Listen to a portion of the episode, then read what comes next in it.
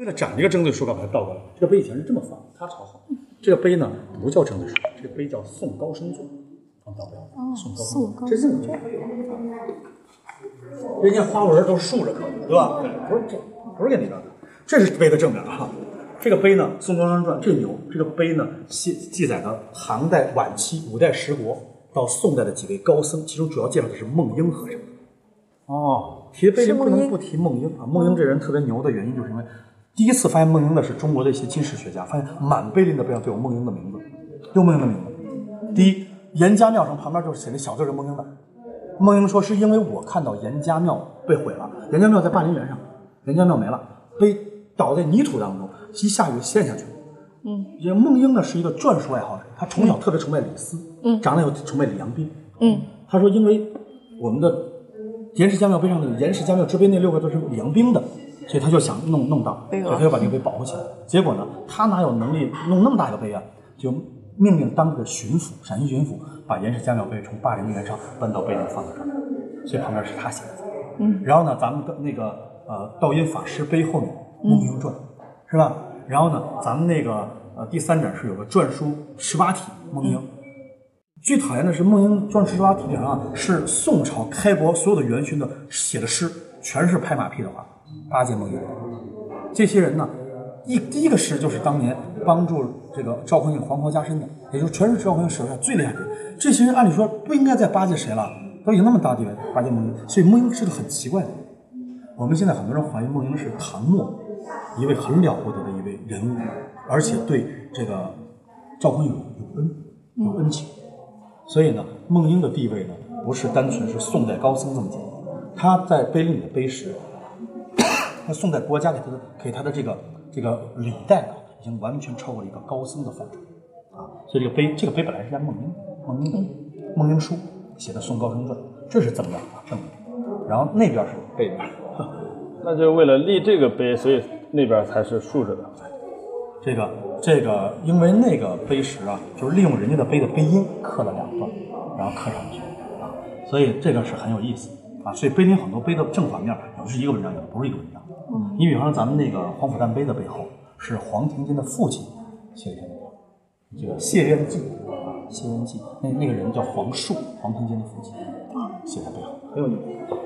然后这个碑在明朝中地震，漂亮。嗯，咱们中国古代的碑地震都会往矮的地方倒。咱们陕西西安都知道，咱们北边矮，一下雨，师大那边小字就淹了，是吧？所以古代一地震，碑南边啊，对，南边低，北边高嘛。咱们有人说咱们是贵社有量的，是吧？一地震往那边倒，所以呢，所有的碑都会往乌龟脑袋那边倒。所以你看它顶上的头啊，砸到乌龟脑袋上以后，乌龟脑袋断了，是吧？那顶也断了，是吧？这边也一样。那它那个碑一倒，好精美的乌龟脑袋是不是砸断了？对，啊，所以咱们现在看到碑林在明朝关中地震的碑，乌龟脑袋被砸断的，都是这个原因。我们看到，如果这个碑啊没有乌龟脑袋的话，我们看呢，咱们古代的碑如果没有乌龟脑袋，你看这是明朝被对称断的，那碑会这样摔倒，向后坐。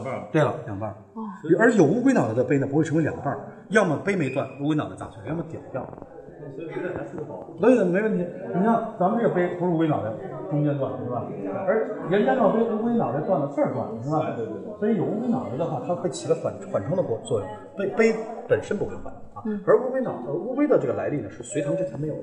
隋唐之后呢，出现了藏木令，在《唐佛要》里记载有法律规定，官员的碑石。三品到五品的官员碑石，通常用乌龟做碑，叫龟夫。所以刚才你看这个碑都是乌龟碑做的啊。嗯。皇帝或者王爷的碑石不用龟夫。或者记载方面用赑屃，所以刚才那边的景条碑，你脑袋要犄角的是龙头，为什么叫赑屃啊？咱们广场这个碑呢是元武宗布尔津海山的碑，它那个有鳞的那个叫圆驼，驼是鳄鱼，现在叫鳄鱼龟啊，圆驼。咱们第三展是那个宋徽宗的瘦金体那个叫大圆，大圆现在动物园还有还活着，剩下几种动物都没有一大圆啊，所以呢这些动物呢在我们中国历史上它的地位，所以用法。那这块碑石呢特别珍贵，它是中国净土宗祖庭。咱们佛教八大宗派有六大宗派祖庭在长安，净土宗、华严宗、律宗、密宗、法相宗三宗，其中第一宗就是净土宗，是香积寺。对，这个碑就是香积寺当年的碑石，是皇帝为香积寺首座龙禅法师立。龙禅法师的本名叫怀孕，这个是孕字啊，怀孕。怀孕呢是净土宗创始人这个善导的徒弟。所以呢，这个碑里他提到了他的师傅善导，净土宗的创始人所以呢，这块碑十分著名。但这块碑呢，是仿王羲的字写的。看到这个字儿是不是很像《解放圣教序》？反的。而这个碑的书写者，嗯，我们并没有记录。这个人呢是学二王字的，而因为当时的唐朝和尚啊，写二王字人还特别多。比方说怀仁和尚，就是模仿王羲字很棒的。比方说日本的空海和尚，都是模仿王羲字最棒的。所以当时和尚很流行这个字，也是上行下效，皇帝都喜欢，国天都喜欢，他们也就练这个字，就比较容易被重视。所以你看它这里的知，王羲之也是模仿刚才那个知，是吧？所以这是宋高僧咒啊，啊不是，这这是那个这个净土宗的唐的龙山法师，叫净土宗主题的。它的背面呢又是一个东西，背面后壳，哦，这像是梦音之类的。这个叫这个叫《三体音符经》。对，它有三种字体，里面内容是阴符经啊。阴符经是我们中国本土宗教的文化啊，在中国的儒道都用。阴符经的思想呢，有一种什么思想？就是你做好事儿多了，自然冥冥当中就不会发太大的灾难；你做的坏事多了，自然就容易出事儿。就这么一个导人向善的，所以有宗教色彩，但是也有儒家的理理念，所以它是中国本土的文化，叫阴符经。阴符经呢，很多道家都有啊，很多儒家也有，它不是佛教啊，所以一面佛一面道是吧？这阴符经呢，它用三种字体来写，模仿的是当年曹操的《三体诗经》，也叫《广正诗经》啊。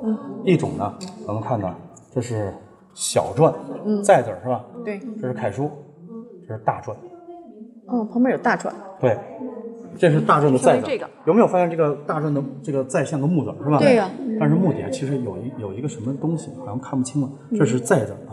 嗯。我们看呢，这是天字，天字大篆这么写，两个派。哦，是天字，这是天，这是咱们现在写的天字是吧？嗯。所以叫三体音符经。三体字的最早来的经，我们最有名的就是曹操刻的《曹魏诗经》，也叫这个三体诗经，也叫广正诗经，就是用三种上刻的啊。这这两个都是天字。刚才刚才这有个天字是吧？音符经嘛，它就经常出现一个字？你看立字，嗯，立字，你看这个立派上站个人，对对对，是。所以你看你这里面的字啊，大篆我们不好认，通过它就能认啊。你看有字儿，这是有字的小篆，有字是大篆，有字是现在的字是吧？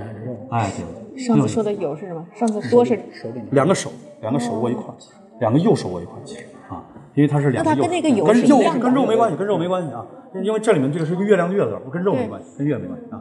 这个有又是什么呢？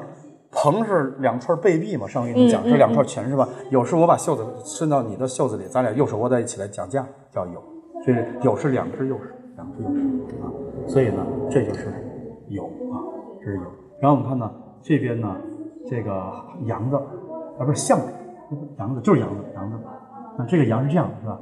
不一样的。这里面的字，我字，哦，哎，我是是一个人拿了个兵器，拿这个兵器，哎对，守护现在特指，还有包括武，现在人说止戈为武，其实说法也不是，止戈为我是从孔子书里来的。孔子的《左传》的宣公二年，当年的这个呃这个楚国和晋国打仗，楚国赢了，楚国赢了以后，这个楚国的将军就说：“咱们把敌人的尸体弄到京城里，把脑袋落藏一个山，叫京关，以作京关。”然后这个楚国国君说：“混账，这个止戈为武，打仗本来就是为了和平。嗯，我们我们死的是士兵，是武士，人家的士兵难道就不是武士吗？我们侵略别的国家，他们那些死了的人应该是英雄，我们应该尊敬人家。我们打他，把他打死了，他虽然失败了，但是他为了自己国家死了呀，这人家是英雄。如果我们的士兵被别人国家打死了，拿尸体挂在那玩，你愿意吗？所以呢，才有了止戈为武一词。因为武字就出自于《开城诗经》上的那个讲武嘛，所以武字最早是止戈为武，没问题。止戈为武，止在古汉语里是人的前脚，戈呢是拿着戈矛，所以呢，止戈为武呢，在古汉语最早这个字出现的时候，是一个人拿着戈，脚脚在前面站着，不是为了打仗，是为了防守。嗯啊，因为你往前迈步拿戈是进攻，嗯，然后你的脚颈在那站着拿戈，等敌人冲过来你好打他，所以是防守，所以叫止戈为武。呃，武的意义是不为了打仗，其实是以武止武的一种比较消极、比较和平的对，但它比以暴制暴好点儿。嗯，好点儿就是什么呢？我呢，这个要保护我自己，但是呢，我有武力，我可以把你吓走。主动对我，我有脚，我有哥，你你怕死你就别来打。这样，所以它是以暴制暴一种消极抵抗的一种对对对，消极抵抗的，有点儿那个，所以这个这这个词就来自于《开城诗经》，没有开城就没这个东西。这这个这个是开成石英米，雷雷雷电的雷的繁体字，这不是繁体字，是雷电雷的大篆体，或者是古代甲骨文也这么写。但是这个不是这个，这是小篆，但这不是繁体字，繁体字的点是三个田或者四个田啊，这是简体字，这都有。所以这个三体印符经还是比较难得的啊，但是不规范，不规范。你像这个有啊，其实这个有，刚才咱们看那个酉啊，两个字，这个不是小篆的有，其实是吧？啊，但是咱们小篆可以这么用，咱们一会儿到三点就可以看到小篆的啊，在那个在那个呃司马双残碑，哦，刚才咱们讲的司马双残碑是讲。上上次好像没讲到司马方残碑，好，对，上回咱们还没到，上次都没到这儿。哎呦，咱们上回讲的还是开成石经上的对，啊，这个就是玄秘碑。嗯，这个碑比别的碑都牛。咱们刚才碑都是一个皇帝的碑，不管是自己写的还是让人自己替自己写的，这个碑是六个皇帝的啊，是德宗、顺宗、显宗、穆宗、敬宗、文宗都要立这个碑，但是只有文宗皇帝把它立出来啊。这六个皇帝都要立这个碑，所以呢，这六个皇帝呢有一个共同的特点是什么呢？都是短命皇帝啊，最短的当了一年就死了啊。然后这六个皇帝还有个共同的特点，都是柳公权的好朋友。柳公权呢，生下来到死经历了十一个皇帝，然后呢给六个皇帝做活，就他们六个，然后有四个皇帝是学历，所以这六个皇帝跟他关系都不错，都喜欢他的书法。然后柳公权呢，刚开始几个皇帝想要立这个碑，他没干，啊，所以呢，这个德宗、顺宗、显宗、穆宗、文宗、敬宗六个皇帝拜了一个老师，是个密宗高僧，叫大达法师。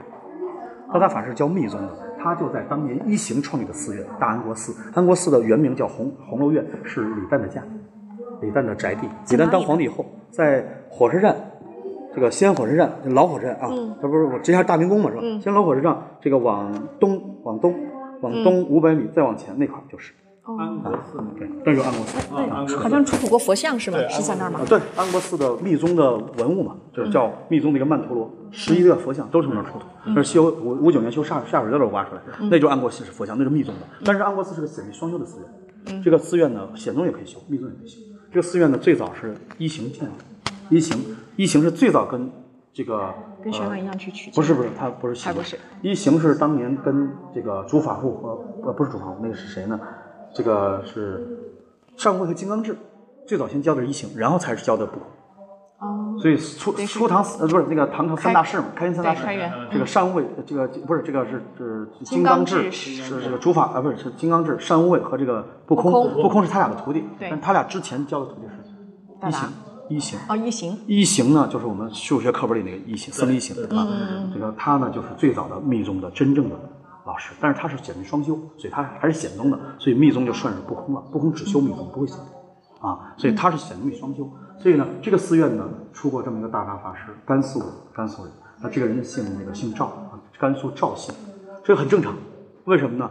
这个秦始皇也叫赵正嗯，啊，老师，我想问你，赵匡胤也叫赵匡胤，都是甘肃的啊，没有问题。对，那就是古代的时候说是只有这些贵族他们才有士才可以试，对，这个试究竟是什么？不贵族才有士啊，士和姓就在春秋，司马迁在《史记》写不清楚，但早都弄清楚了。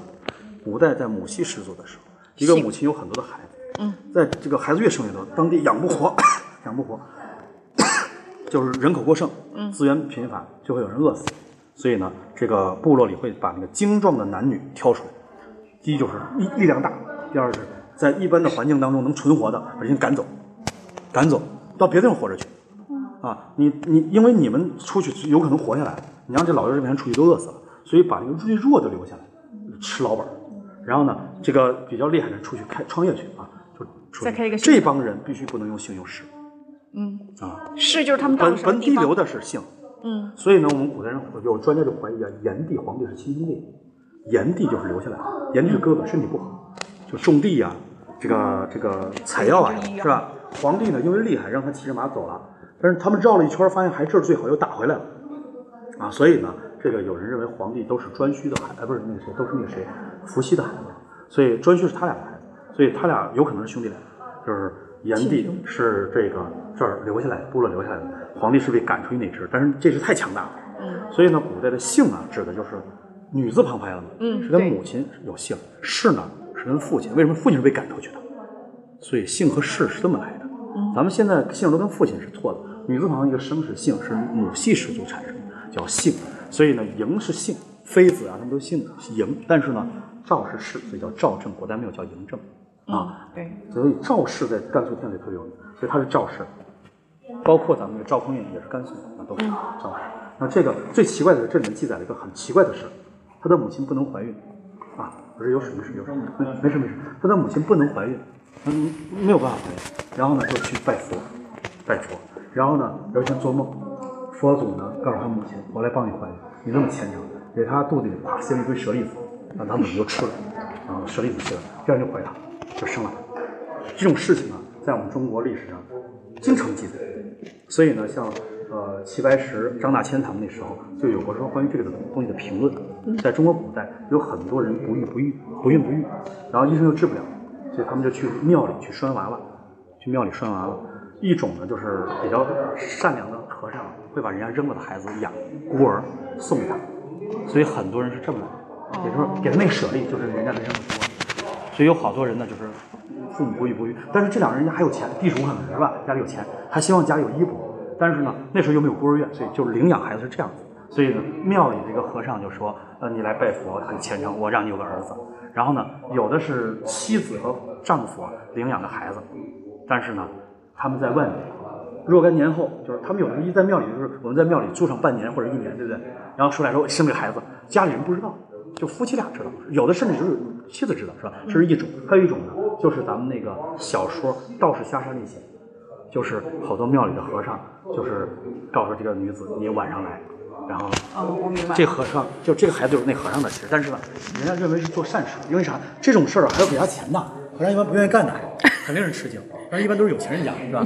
所以呢，这里面记载这些事情在古代比比皆是，不止这个，很多。但是这个和尚很厉害。德宗、孙宗、显宗、穆宗、敬宗、文宗都是他的学生，都是他学生。他圆寂之后，给他盖了个舍利塔，叫玄秘塔，就在安国寺。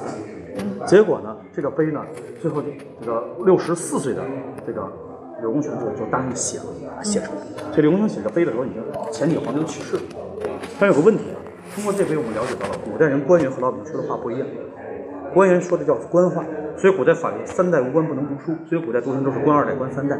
什么包公家里多穷多穷，一个平民老百姓最后终于科举当了官，那都骗人的。因为在我们中国古代，南宋以后才出现了三代无贼不能读书，也就是我们岳飞能够后来当官的原因，是因为我们的法律已经改为老百姓只要品学兼优也可以读书了。而在宋代，北宋和北宋以前，三代无官不能读书，所以宋江自豪地说：“我是我们这儿的一品押司。”官员都笑死了。官员说：“押司不是官，就是个公务员，老百姓可以考。”你这辈子也当不了官，因为当官的必须得三代有官。那宋江他老爹做生意的，家里有有钱有地，就是没有官，所以他永远也当不了官。所以他才希望封妻荫子，拼了命的想让国家给他一个名分。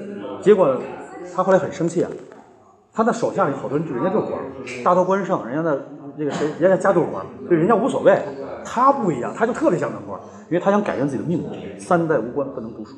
所以古代所谓的李白小时候很穷，看人家那老太魔怔什么，那都是符合的。李白家里也有钱，他爸也当过官，所以在历史上，三代无官不能读书，害得当时的老百姓永远是老百姓。所以官员的孩子从小读八股文，所以他们从小知道官话和咱们的俗话。老百姓管父母叫父母，官员叫考婆。所以你看那个坟墓上谁的碑先考谁，先母，人家很讲究。穷人老百姓就是先富谁，先母就完了，是吧？所以呢，古代官员和老百姓说的话不一样。所以李隆基在《诗坛孝经》上，李隆基说呀：“朕藏三父私言，百姓四海皆呼夫子。”他说太好玩了，孔子原来叫孔夫子，那官员叫什么呢？孔子、博士，他的徒弟教授，他的徒孙助教，这么叫。所以咱们中国老百姓会管这种叫国师，官员不会，官员管国师一律叫顾问。所以我们现在的人真的穿越到古代了，我们说话一般不一定听得懂。所以古代有一种叫师爷，师爷就是翻译。他因为是老百姓，又跟官混，所以他既懂官话又懂俗话。所以古代人打官司都偷偷给寺院塞红包。师爷能让你把官司打，官员帮不了。师爷不给你翻译，你说那话你告了半天状，官员都疯了，这啥意思？不知道。师爷能帮你才能赢。所以古代红包不给县令，给师爷，师爷有人再给县令分财这样的事儿。所以这个碑石呢，这里面内容呢全都是官话啊。这个和尚特别厉害，他告诉这个。这三个皇，这六个皇帝，德宗、顺宗，我我我们不念经的，我们念的是咒语，我们是密宗，是吧？我可以让你们身体变得好。你们好多和尚皇帝身体不好才去世的，跟我学身体好，跟他在一起。顺宗皇帝跟他相与卧起，就是跟他睡一块儿，是吧？然后密宗里叫做瑜伽，叫三密，口蜜、手密、身密。嗯，口蜜是 om mani p a m e hum，手密是手上结手印。嗯，啊，临宾的斗者，皆身立在前。最后面一个叫身密，叫瑜伽。现在咱们教的瑜伽就是这个。啊，为什么叫相与卧起呢？那教练让你躺在瑜伽垫，你就得躺在那儿；让你把胳膊和腿搬一块，你就得搬一块。你跟人家学，也叫瑜伽，也叫相与卧起，对身体比较好，就是抻筋拔骨的东西啊。这这个，所以呢，咱们现在很多人就是把这个身体想拉开，就不容易有衰老这个作用啊。而这个文章里头介绍了这么一个故事，但是有个问题啊，柳公权的真迹很多，但是国宝很少，柳公权的字不太有人会刻，所以皇帝养了一堆刻碑的官员，叫御册官，或者叫刻御册官。是专门皇家养给皇帝和官员刻碑的。这些人只是给国家刻碑，官职很大，呃，少进和少进出，但是名气不大，名声不好。国家的官方的官用皇家工匠嘛，是吧？但是他们有官职的，所以呢，刻意测官有兼职的，有专职的，只有少进和少进出会刻流体，只有他俩刻的流体会最棒。咱们现在发现了好多柳公权，跟这字基本上一样，但是就没他好看。比方说，横就是没有他到位，没有到后面这个就刻的花了，是吧？撇捺就没他好看，不是他俩刻的。这两个人很了不起，这两个人很聪明。这个皇帝就问这少爷和少爷说：“为什么你们刻是流体呢？”他们说：“因为柳公权的字我们已经摸透了。柳公权呢，被我们中国一般称为是从小练二王的字，后来改练中游的字，后来长大以后练颜真卿的字练出来。然后这两个人说，告诉皇帝，他就没练过二王的字，他这就是颜真卿的字。然后呢，这个皇帝就问这个柳公权，柳公权说：“你不能怪我，在唐朝，满世界人都崇拜这王羲之吧？我说我没练王羲之字，我给你写字，你要我写吗？我连这个来应聘的资格都没有。对，咱们应聘得要求什么文凭？那没有啊。所以有点像翟天临，照了个假文凭，翟天临那种啊。所以一直说他练二二王的，但实际上他真正的说，他十二岁练颜真卿的字出名，练到三十岁改练欧阳询的字，所以他的字叫练颜而出欧，没有别人。所以这两个人特别聪明。这两个人曾经是散刻颜体和欧体，所以他的字练得刻得最好，所以他的字被称为练颜而出欧，有流撇如刀可削竹，书到顺方通神的美。而且柳公权影响了整个柳氏家族，都以他这个字为主。比方咱们碑里有个韩复墓志，韩复的弟弟写的一个墓志，就照着柳体写的，很像。就那个碑刚出土时，以为是柳公权的碑，就没想到文章是柳公权撰的，但是文字是这个韩复的弟弟写的。因为韩复是柳公权的呃这个外甥。但是他只比柳公权小四岁，柳公权的外甥，所以这个柳公权呢，跟跟颜真卿、跟这个韩韩韩晃、韩干他们不是亲戚啊，所以这个碑呢特别的经典啊。所以我们现在说的柳体，林则徐的碑那两个字是什么？碑，嗯嗯，我说林字啊，碑这两个字就练的是这个，就是林则徐那碑里面点上两个字啊。那这个碑石呢，最有名的有两个原因，第一就是《红楼梦》的一个关系。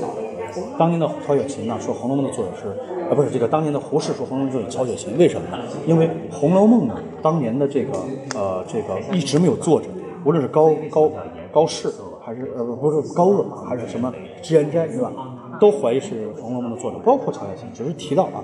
但是呢，这个《红楼梦》的真正作者是谁定的？就是胡适定的。他突然发现这个曹雪芹的家族啊，有个他有个爷叫曹寅，是康熙最喜欢的手下。金庸把它变成小说叫《韦小宝》，我们大陆把它变成小说叫《魏东亭》，真名叫曹寅，是曹雪芹的爷爷编《全唐书》的啊。那他呢，让曹寅就学了流体的字，就学柳公权流体的字。其中呢，在他编的《全唐诗》的六十四首诗里，就有《红楼梦》，都指的是安国字啊。所以唐朝有一首诗是唐朝一个很大的官写的。叫永子规，子规是四川那个子规鸟的子规，是四川那个国王啊。永子规他说呢：“京城紫塞风前泪，惊破《红楼梦》的心。”这个子塞就是长城，《红楼梦》就是安国寺。所以呢，在唐代六十多首诗写的《红楼梦》全都指安国寺。安国寺以前是李旦的家，叫红楼院，故名《红楼梦》之词，来自于此。第二，我们《红楼梦》有句话叫“水中的金针花”，从古代这个词典里有这个词开始，就指的水中的金针花的原型来自于玄秘塔碑，来自于叫“水月镜现”。所以《红楼梦》里的水中的金针花，在所有的古代的字典里查到，都来自于这块“水月镜现”，后来改为“水月镜花”啊。后来还有个小说《镜花缘》，全是来自于此的名字。所以呢，呃，这个根据很多的细节，我们的这个启功认为，这个曹雪芹是作者。咱们现在定的是按照不是定，所以咱们中国的红学会的会长经常来碑，就是基本上每个红学会的会长都来过碑，啊，都找过这块。而这块碑还有个秘密，就是这个碑的文章作者叫裴修，唐代沙门宰相，禅宗的第五代祖的这个这个这个不不是第五代祖，是禅宗有一支分支啊，这个这个分的这个支呢，这个就是他的这一支的代表，他是一个主要代表啊，他是禅宗的一位很有名的代表人物，但是呢，他最主要是保护了武宗灭佛的时候的禅宗，武宗灭佛要把所有的佛像灭掉，但是他保护了禅宗。然后呢，他的这个师弟就是曾经呢，这个是这个有一个禅宗的有五禅宗分了五支，有一支叫维养宗，维养宗。呃，维养宗对，祖维养宗庭这个祖师就是他的师弟，然后他的儿子呢是当时的状元，叫裴文德，十五岁不到考上状元，那他就劝他儿子不要做官，这个年纪还小，再学习。结果没想到呢，碰见了唐穆宗出生，唐穆宗呢生下来身体就不好，快病死了，所以有人就告诉唐穆宗，呃，父亲，把你的儿子送到庙里，然后把名字写好，把他偷偷从墙弄出来，叫跳墙和尚。哎，然后呢，但是得有个人替他在里面当和尚，所以呢，裴修就把自己的儿子十五岁的裴文德送到庙里当和尚，法名叫法海。然后呢，他当和尚的时候呢，特别不高兴，他要给五百个人挑水，所以他在庙的墙上写了一句话，写了一记啊，这个和尚吃水翰林挑，纵使喝了也不消。所以这个这一记写完之后，庙里好像就全都闹肚子，但是主要是消化不良，是拉不出来屎，不是闹肚子的问题。他就特别高兴，说：“哎呦，太神了！”他很高兴。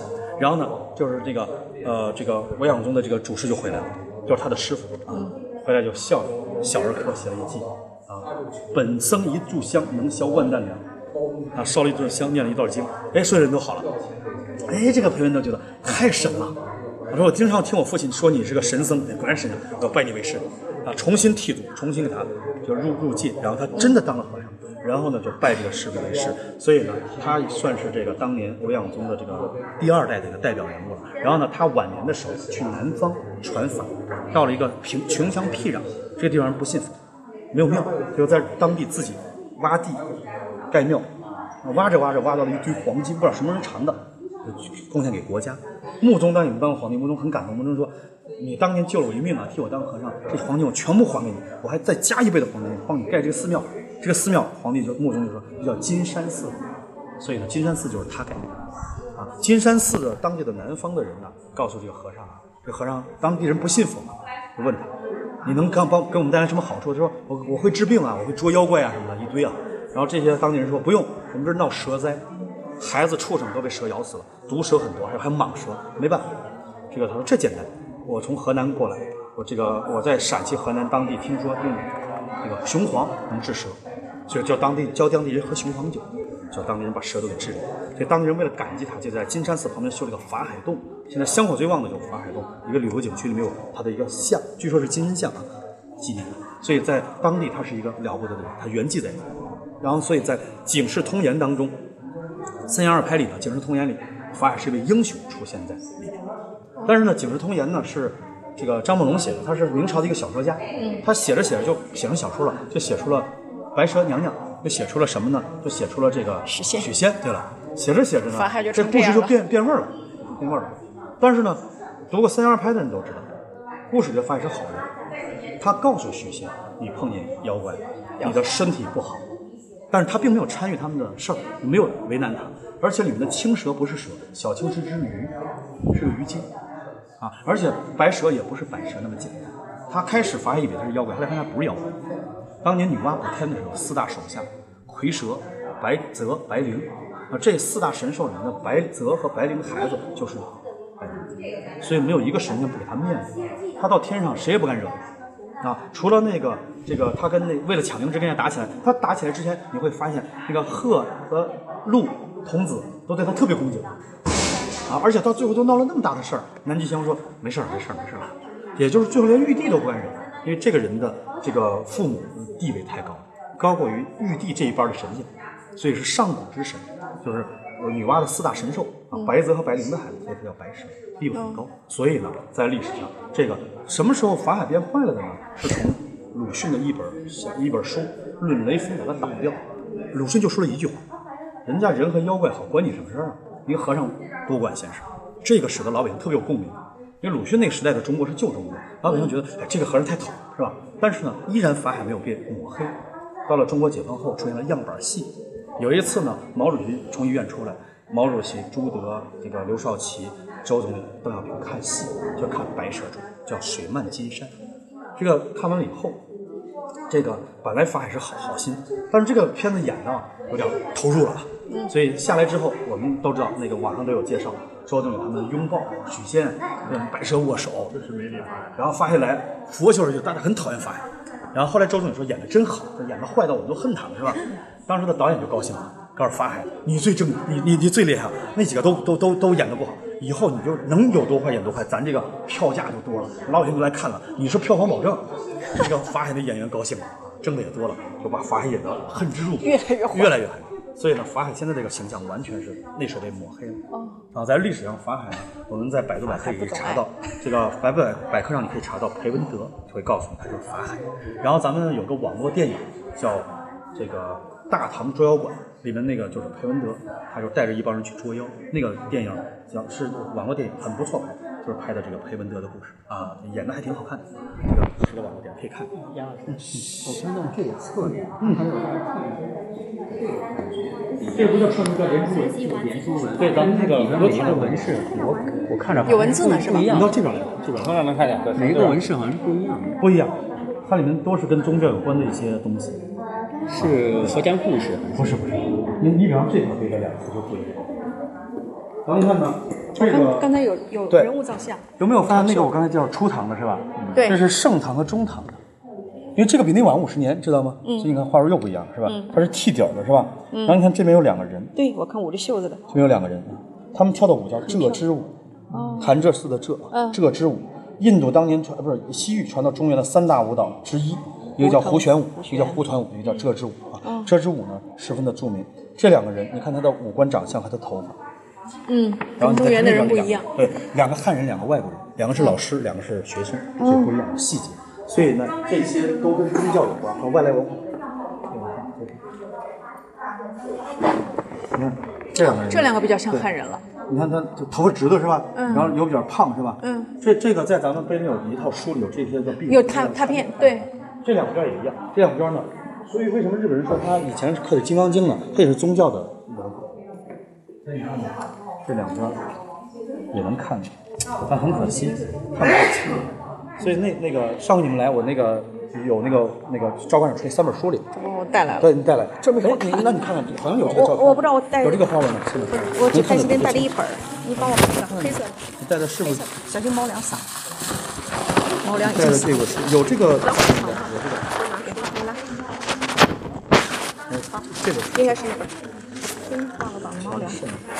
帮我拿一下。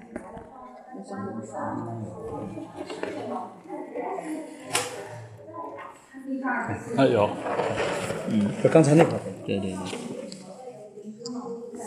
看这个人和这个人的不一样。嗯，这个人跟这个人一个胖一个瘦，是吧？然后那个这个这个是金，这个是这个是金丝丝的，秦王双刀是应该有这个。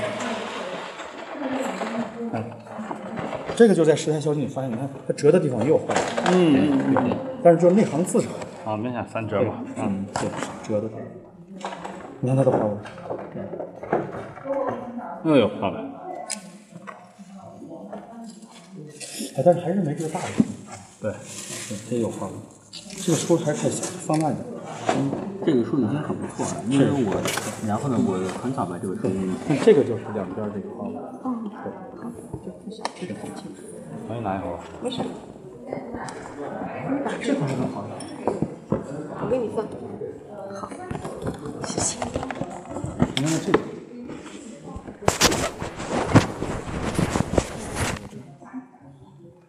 是吧？不过画的挺厉害的。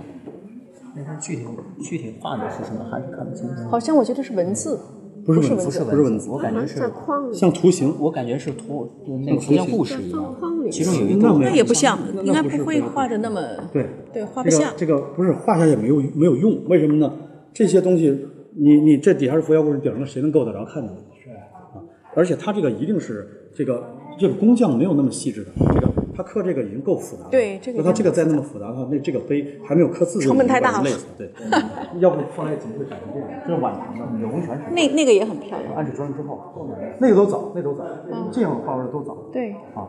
你可以通过画后头越简单，感觉。对，啊，这个这个。花不清说功夫。咱们看这边这个碑的背后啊，咱们一般讲不到的，因为背后的东西跟古代没关系啊。这块有关系，这块，这块是安国寺的地契，房产证啊。这这这，安国寺啊，我们现在有个问题，我们现在很多专家查安国寺的资料，在网上会头疼。安国寺不在一个地方，后来发现不用头疼，为什么呢？安国寺后来呢，这个皇帝很重视，让他可以吞并别的土地，他买了好多的地，就那地方都叫安国寺。但那个啊，真正安国寺只有这一个地方，他附近的土地都被他买下来了，甚至有的在别的房。然后呢，然后那个和尚呢，当年立这个碑的时候问皇帝：“这个我们这个高僧死了，这地是这个老和尚买的是吧？就是学这个大达法师买的。那这个他买的地，我们能不能把他地契刻到这上面？有这地别人就赖不得，皇帝可以。所以背后是这个大大法的徒弟把当年安国寺买的地的地契都刻了。大中年啊，看呢，庄宅是吧？嗯，对，对。包括价格。哎，对了，所以呢，这是研究古代唐代寺院的经济来源和经济状况和土地面积的一个重要文献。它没有前面值钱，为什么呢？前面是柳公权写的是吧？后面是他徒弟请求刻啊。然后这个碑底下本来什么都没有，刚然后呢，不是什么都没有，是原有的字被破坏掉啊。这个碑在明朝关中大地震的时候啊，不在这儿，在那个墙那儿。咱们这个墙呢，就是孔庙的墙呢，地震的时候塌了，老百姓就偷偷的晚上半夜进来，把这碑断了的碑拿回去盖房，哦每天都偷着，每天都偷着哦，啊，国家没办法，这个孔庙就报官了，官员就把这个碑堵在那个塌的墙那儿，刻了四个字“纲纪重地”。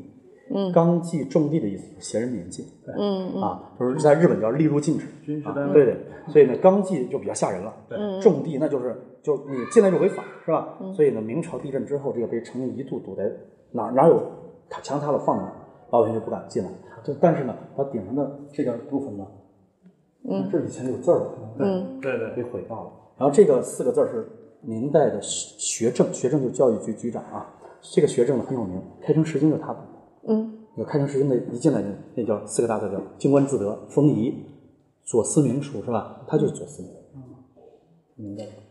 五河左思明书，左思明。哦，这里面碑林里的碑啊，他的名字出现过一百多次。哇，就是他收集这些石碑，把它他他当年是奉明朝命令来修补的。哦，关中大地震之后，这文庙不是毁了吗？是吧？嗯，他是学政嘛，带着叶世荣、左思明的这一帮人来来这来保护这儿的。嗯其中他有个作用就是补一些碑。嗯，然后后来呢，他的儿子为了纪念他父亲，又在这儿刻给他父亲刻。咱们这个一进来有一个御碑亭，后面有个这么放的碑，碑座都献图里了，是吧？那是元朝安西王的王爷的碑石，它的背面有九只鹿丝，叫九司堂主，那个人叫史，呃，叫左史，左史他的儿子，那个就是他给他父亲刻。啊，为什么刻九字鹿丝呢？九思堂呢？孔子在《论语》里说：“人有九思，一松，二思明。”所以他名叫左思明，他是老二。王思聪、王继明大儿子就叫王思聪。啊，所以这个，所以九思堂就是按照孔子说的“人有九思，一思松，二思明，三思慧”，这个就是九九个人比较好的。所以呢，左思明呢，当时呢最有名的就是张居正推行一条鞭法的时候，第一个帮助张居正推行一条一条鞭法就是他，他他的儿子左史。就是张居正只是一条鞭法的提出者，实行的是他的儿子，所以碑里面大量的他的签名和他儿子替他的签名很多，很多地方是左史，这个代父左思明怎么啊？这个纲纪重地就是左思明当年留下的，因为他负责的，负责这儿最高官员。而这个纲纪重地的纲纪两个字，外国人特别喜欢，老外呢一直觉得中国的字特别漂亮啊，因为纲的绞丝旁是一棵松树，嗯，就是我们圣诞树，而记的松树，而记的这个绞丝旁是个柏树，柏树。是这样长，嗯，松是这样长，是吧？一松一柏，都是绞丝旁而已啊。这外国人了不得，中国的字太牛了，你都是绞丝旁，你能写出花来的，对，就是中国的字。你把英语你怎么写也写不出来什么松树、柏树的感觉，所以你会发现都是绞丝旁，这是书法的魅力所在啊。所以这个很有意思，纲纪种地啊，这个不太了解，因为一般人知道不多，就像这两个碑座一样，这都是佛教专用座，虚名座。对，都有佛教的一些东西在里面。好的，呃老师时间早都过了，你要再讲，我们不好意思了。哟，十二点四十五。啊，多少了？十二点四十六。这个这这个这个，因为今天我是历史的，主任人值班，这个我得就是超时没法交代。那没关系，我们把这个费用补给你。不不是补给我的问题，是这个我就不能休息，就得因为我们十二点半食堂没饭。哎，那那那怎么？我带了个饼干给你吃。啊，那行，那那我今天中午就我的饼，我的包呢？来来来来，我包里有。我的包呢？啊，不是，我给带过来。哎呀，我看你你别讲了，别别讲了，现在吃点东西不是？给我带。谢谢，好，那那就没有没什么问题。常会忙你那个。因为我是早上来来，我们我们这几天，这这，因为我我们这几天上班最那个什么呢？我们现在上班，我们从几一开始，然后我我我我们那个主任是要求我们从五一开始所有的讲解员早上来没法去。给给老师，这是这个，他好像这这个带的是干净的。